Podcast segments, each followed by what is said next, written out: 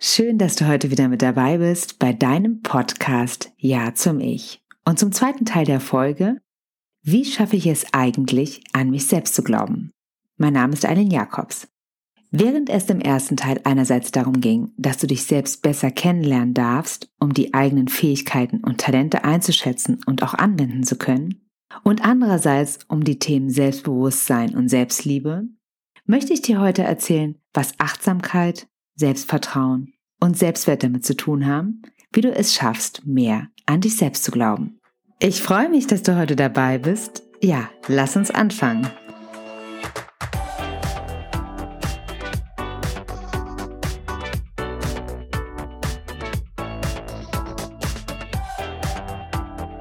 Wie du es schaffst, mehr an dich selbst zu glauben, hat natürlich mit unfassbar vielen Facetten zu tun, aber auch mit deinem Umfeld. Mit den Menschen, die dich geprägt haben, erzogen haben, deine Vorbilder waren und auf dich Einfluss hatten.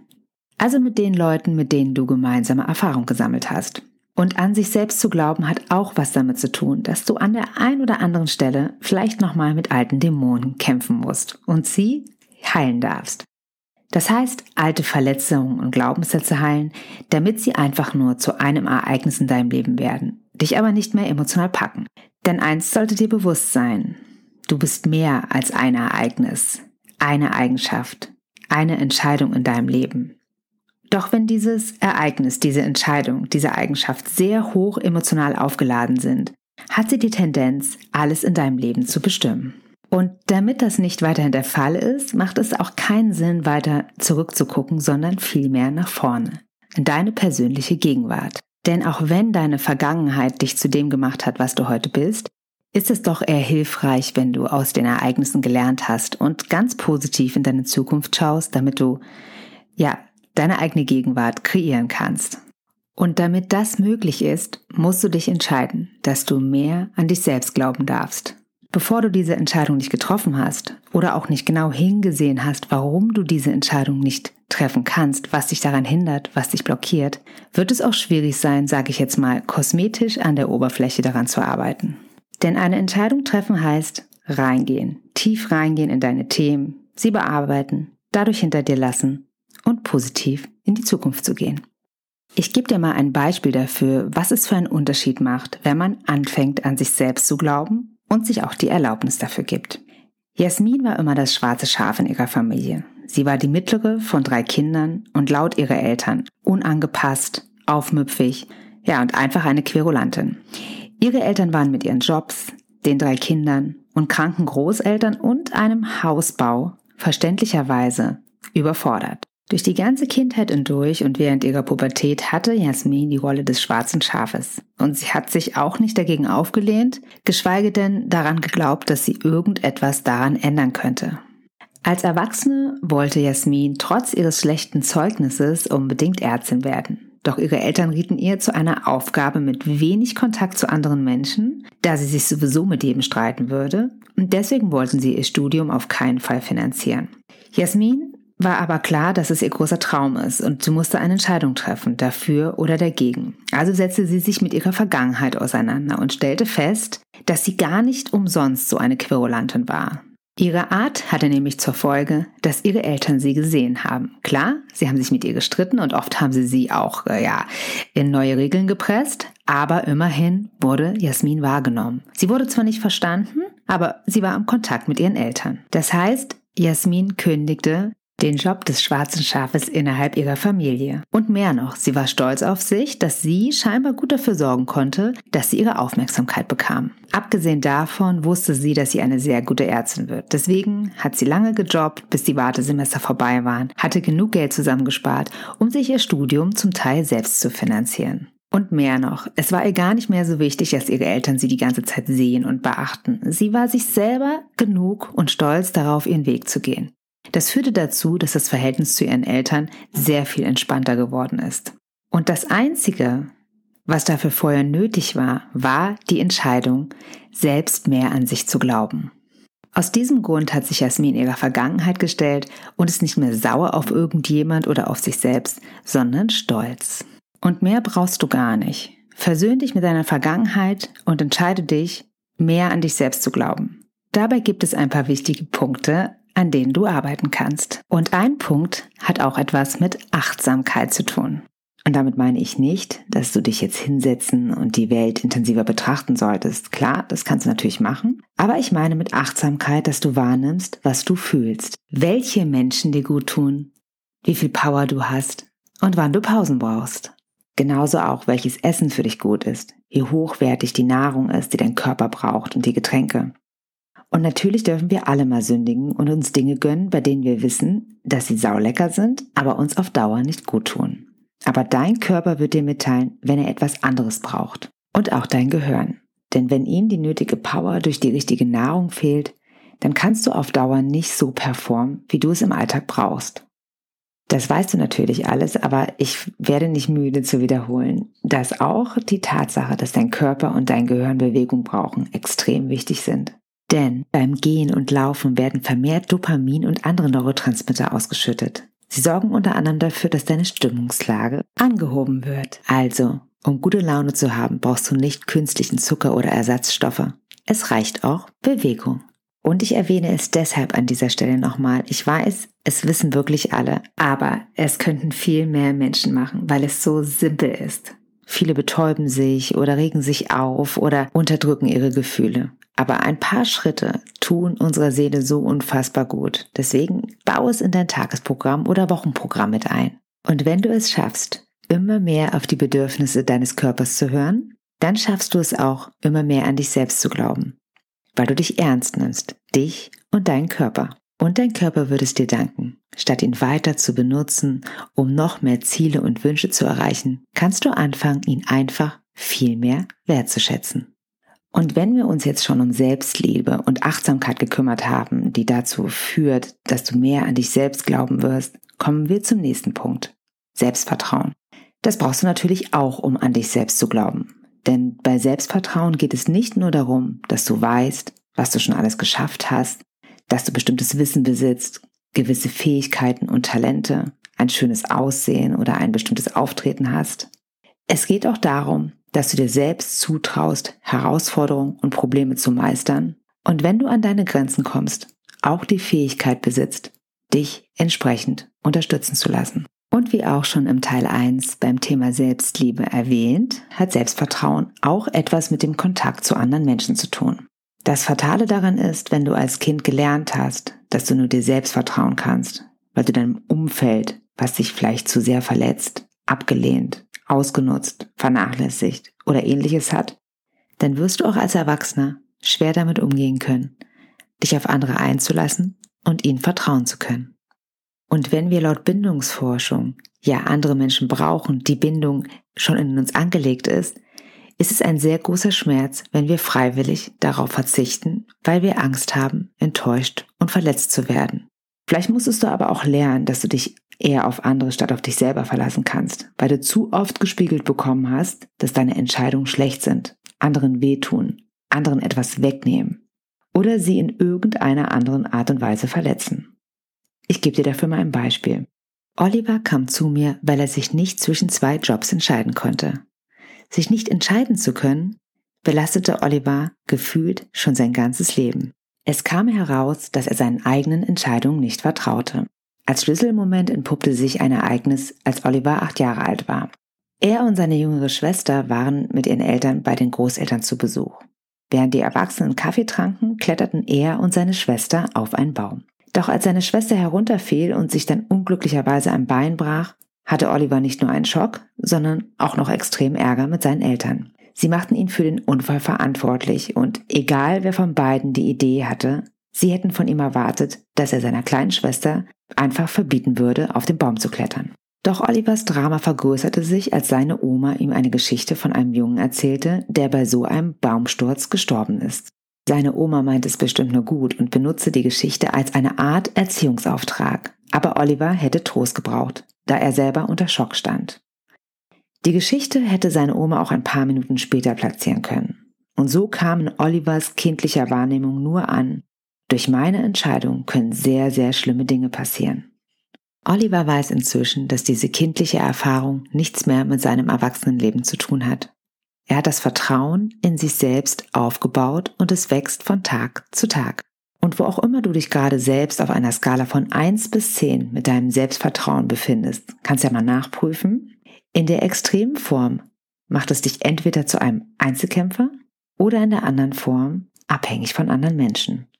Da gilt es, einen guten Mittelweg zu finden. Bitte überprüf doch mal deine eigenen Überzeugungen, wenn ich die folgenden Sätze sage. Ich vertraue mir. Ich vertraue anderen. Ich kann niemandem vertrauen. Ich kann nur mir vertrauen. Welcher dieser Sätze stimmt zu 100% mit dir überein? Und was glaubst du überhaupt nicht? Und hier kommt auch, wie schon in der Folge, wie kann ich mein Ich verändern, schon erwähnt, das Gehirn ins Spiel. Es sucht nach Bestätigung, damit es so viel Glück wie möglich und so wenig Schmerz wie nötig spüren muss.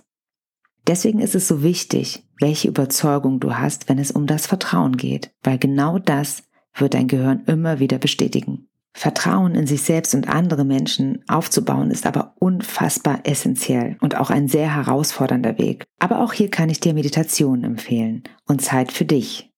In der Zeit solltest du reflektieren, wann genau das Gegenteil von dem passiert ist, was du eigentlich glaubst. Denn nur was unser Bewusstsein erreicht, das können wir auch wirklich ändern. Und ich weiß, das ist gar nicht so leicht und aus der Gehirnforschung wissen wir, dass wir alte Erfahrungen einfach nicht so löschen können. Aber wir können sie im Prinzip, hm, ich sag mal, überschreiben. Wir können neue Erfahrungen sammeln und das Gehirn davon überzeugen, dass wir mit einem anderen Blick durch die Welt gehen, beziehungsweise andere Erfahrungen machen, die uns gut tun. Also Vertrauen ist ein Riesenthema, zu dem ich auch nochmal eine Folge gesondert machen werde. Aber jetzt kommen wir zu dem Fundament von einem, deinem Selbstwert. Wir konstruieren jeden Tag unsere Realität gefärbt durch die Brille unseres Selbstwertes. Wir wollen bedeutend sein, dazugehören, ein wichtiges, wertvolles Mitglied der Gesellschaft sein und uns selbst auch wertvoll fühlen. Und wenn wir diesen Wert in uns selber nicht spüren, dann holen wir ihn manchmal von außen. Wir werten uns auf, werten andere ab und bewerten all das, was wir tagsüber erleben und was wir fühlen. Und um mehr an dich zu glauben, brauchst du einen gesunden Selbstwert. Du kannst es auch Selbstwertgefühl nennen und es hat natürlich auch etwas mit Selbstachtung oder Selbstwertschätzung zu tun. Und es gibt auch einige Faktoren, die hier wichtig sind, damit er stabil bleibt, denn im Prinzip bildet er unser Fundament. Wir müssen uns selbst erleben, wahrnehmen und unseres Wertes bewusst werden. Und über den Begriff Wert hatte ich schon einige anregende Gespräche, sage ich mal so. Und ja, wir Menschen, wir haben keinen Wert, den wir in Zahlen aufwiegen sollten und schon gar nicht in Geld. Aber der Wert, der hier gemeint ist, hat etwas Unumstrittenes. Denn es ist der Wert, den du dir selbst zugestehst und damit auch eine Art Gefühl. Das Gefühl, das du mit dir selbst verbindest. Und da komme ich schon zur ersten Frage. Für wie wertvoll hältst du dich? Hältst du dich für wertvoller als alle anderen? Oder sind andere wertvoller als du? Oder empfindest du dir selbst gegenüber einen gesunden Wert, ganz unabhängig von anderen Personen? Und es ist wie bei allen Dingen im Leben, ein gesunder Selbstwert entsteht nicht einfach so. Ich gebe dir mal ein paar Beispiele. Nadine ist als zweite Tochter einer liebevollen, aber leistungsorientierten Familie aufgewachsen. Für Top-Ergebnisse in der Schule und ihrem Sportverein wurde sie von ihrer Familie extrem gefeiert. Ihre ältere Schwester erhielt nicht so viel Lob, da sie weder eine Überfliegerin in der Schule war, noch an Sport besonders großes Interesse hatte. So lernte Nadine schon früh, dass ihr Selbstwert sich daraus definiert, was sie leistet und für diese Leistung bewertet. Als sie zu mir kam, hatte sie gerade ihre erste Kündigung in der Tasche und einen miserablen Selbstwert, verständlicherweise. Ihr war gar nicht klar, dass auf sich selbst stolz zu sein, die eigene Selbstwirksamkeit zu spüren, sich selbst gut zu fühlen, ohne dass man den Applaus von außen braucht, dass das möglich ist. Erst als sie sich völlig frei von der Meinung anderer gemacht hatte, entwickelte sich ein wunderbarer, stabiler Selbstwert. Aber es geht auch leider manchmal andersrum. Die gegenteilige Erfahrung kann dafür sorgen, dass der eigene Selbstwert nicht gut genug ausgebildet ist. Steffens Mutter wünschte sich eigentlich immer eine Tochter. Doch dann kam Steffen. Sie ließ kaum Gelegenheiten aus, dem Jungen zu zeigen, dass sie von Männern nicht besonders viel hielt. Wechselnde Stiefväter, die keine Chance hatten, für Steffen ein guter Vater zu werden, taten ihr Übriges.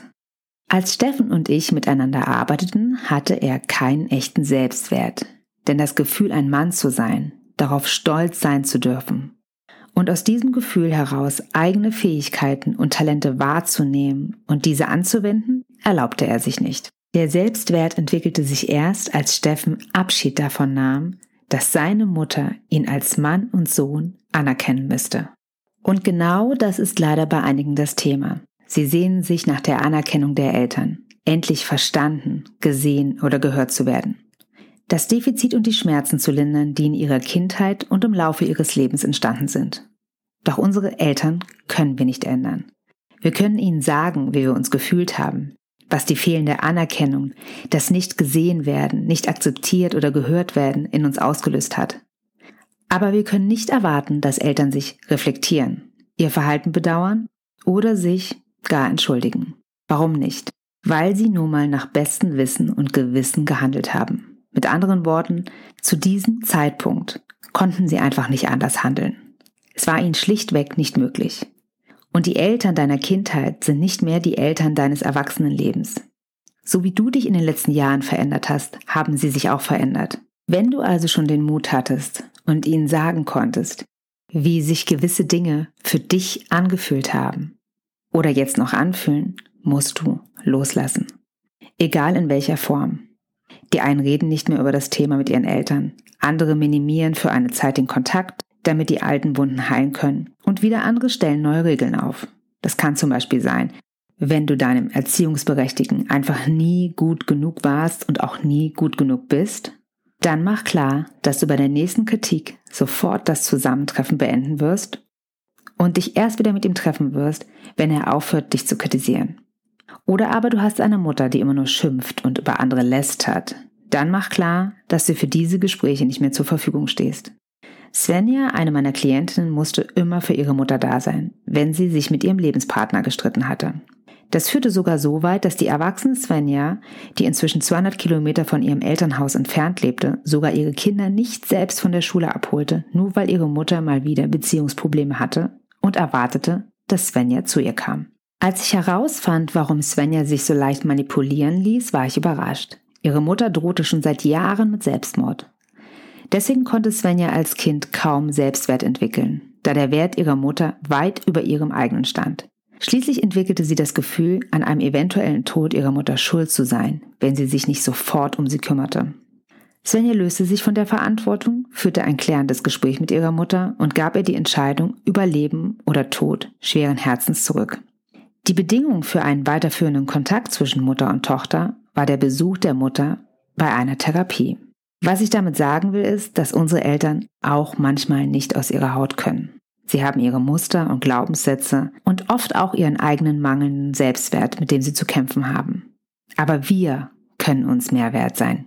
Du kannst dir mehr wert sein. Und das heißt, du kannst Grenzen setzen, klar machen, wo dein Wert anfängt und was du dir nicht mehr antun willst, indem du dir gewisse Verhaltensweisen von anderen antun lässt. Denn nur du kannst entscheiden, ob die Bewertung der anderen deinen Selbstwert verändert oder nicht. Also prüf mal ganz genau, wo in deinem Leben hat ein anderer Mensch mehr Wert als du? Wo stellst du ihn über dich oder wo stellst du dich über den anderen? Gesunder Selbstwert hat was damit zu tun, dass es nicht so wichtig ist, was andere über dich denken und sagen. Ein wichtiger Mensch natürlich kann dir gutes Feedback geben oder konstruktive Kritik. Das ist alles, alles, alles sehr, sehr gut. Aber es darf dich nicht komplett zerstören. Selbstwert heißt, ich kann in diesem einen Punkt was verbessern, mich verändern. Ich kann in diesem einen Punkt nachjustieren. Aber ich bin trotzdem ein wertvoller Mensch. Und dieser Selbstwert entsteht aus unserem Selbstbild. Und das, was wir alle wollen, ist unserem Selbstbild entsprechend handeln. Wir wollen im Einklang mit ihm sein oder streben danach. Darüber hatte ich schon in den Folgen, warum wir werden, was wir sind oder wie ich mein Ich verändern kann, gesprochen. Und deswegen frage ich dich, wie ist dann eigentlich dein Selbstbild? Wie genau sieht das aus? Wie verhältst du dich?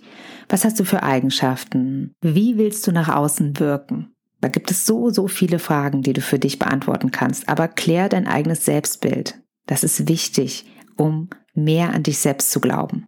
Denn die meisten Leute, die nicht ihrem Selbstbild entsprechend handeln, sind sehr, sehr streng zu sich selbst. Sie nehmen sich sehr hart ins Gericht. Ich weiß nicht, ob es dir so geht.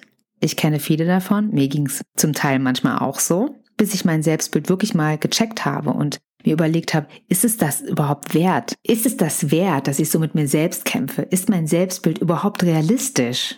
Und ich habe festgestellt, nein, mein Selbstbild darf auch flexibel sein.